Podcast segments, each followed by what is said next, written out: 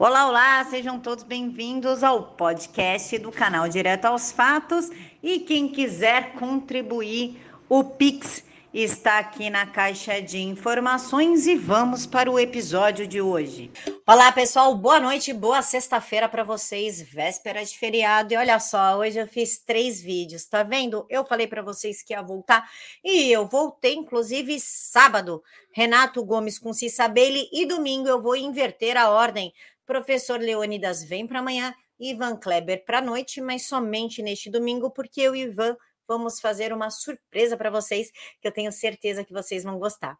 Mas dessa vez eu quero falar diretamente com o povo paulista e pedir a atenção do resto do Brasil para que isso não aconteça no estado de vocês.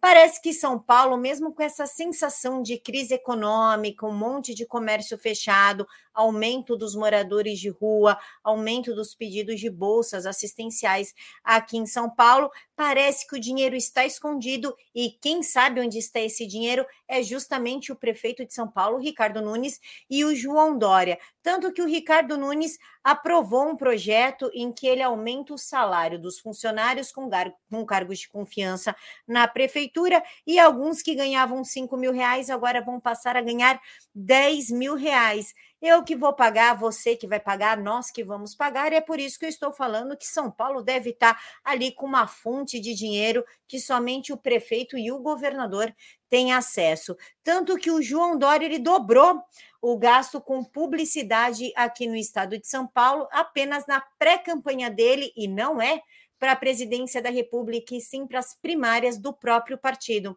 Então, ele está destinando mais de 190 milhões de reais para a divulgação de ações do governo, mas para as prévias do PSDB, que na qual ele sabe que ele não vai conseguir, que o Eduardo Leite agora é o bola da vez do Partido Tucano, um dos partidos mais corruptos da história e o mais corrupto do estado de São Paulo. Então é isso, pessoal. Enquanto você está aí em pleno feriado, preso dentro da sua casa, sem saber como vai pagar sua conta de água e luz, a ANEAL batendo na sua porta falando que vai cortar a tua luz porque você está atrasado dois meses ou a Sabesp ameaçando cortar sua água porque você não consegue emprego, porque lá no início da pandefraude o Covas mandou é, selar as portas, né? Ele fechou todas as portas do comércio e o Ricardo Nunes manteve a mesma posição, os funcionários dele, inclusive foi durante a Pandefraude que o Covas aumentou o próprio salário, quem não lembra disso?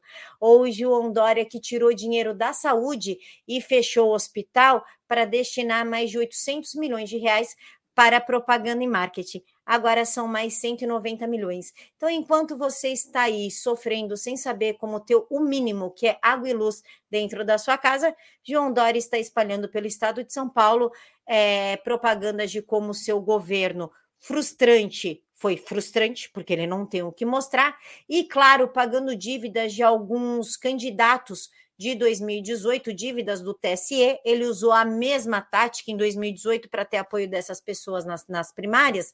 Então, o que, que ele fez? Ele pegou candidatos é, que não foram eleitos ou eleitos com dívidas no TSE, pagou com o dinheiro da LID e, em troca, teve a votação dessas pessoas nas primárias. E é exatamente isso que ele está fazendo agora. A diferença é que dessa vez é com o nosso dinheiro.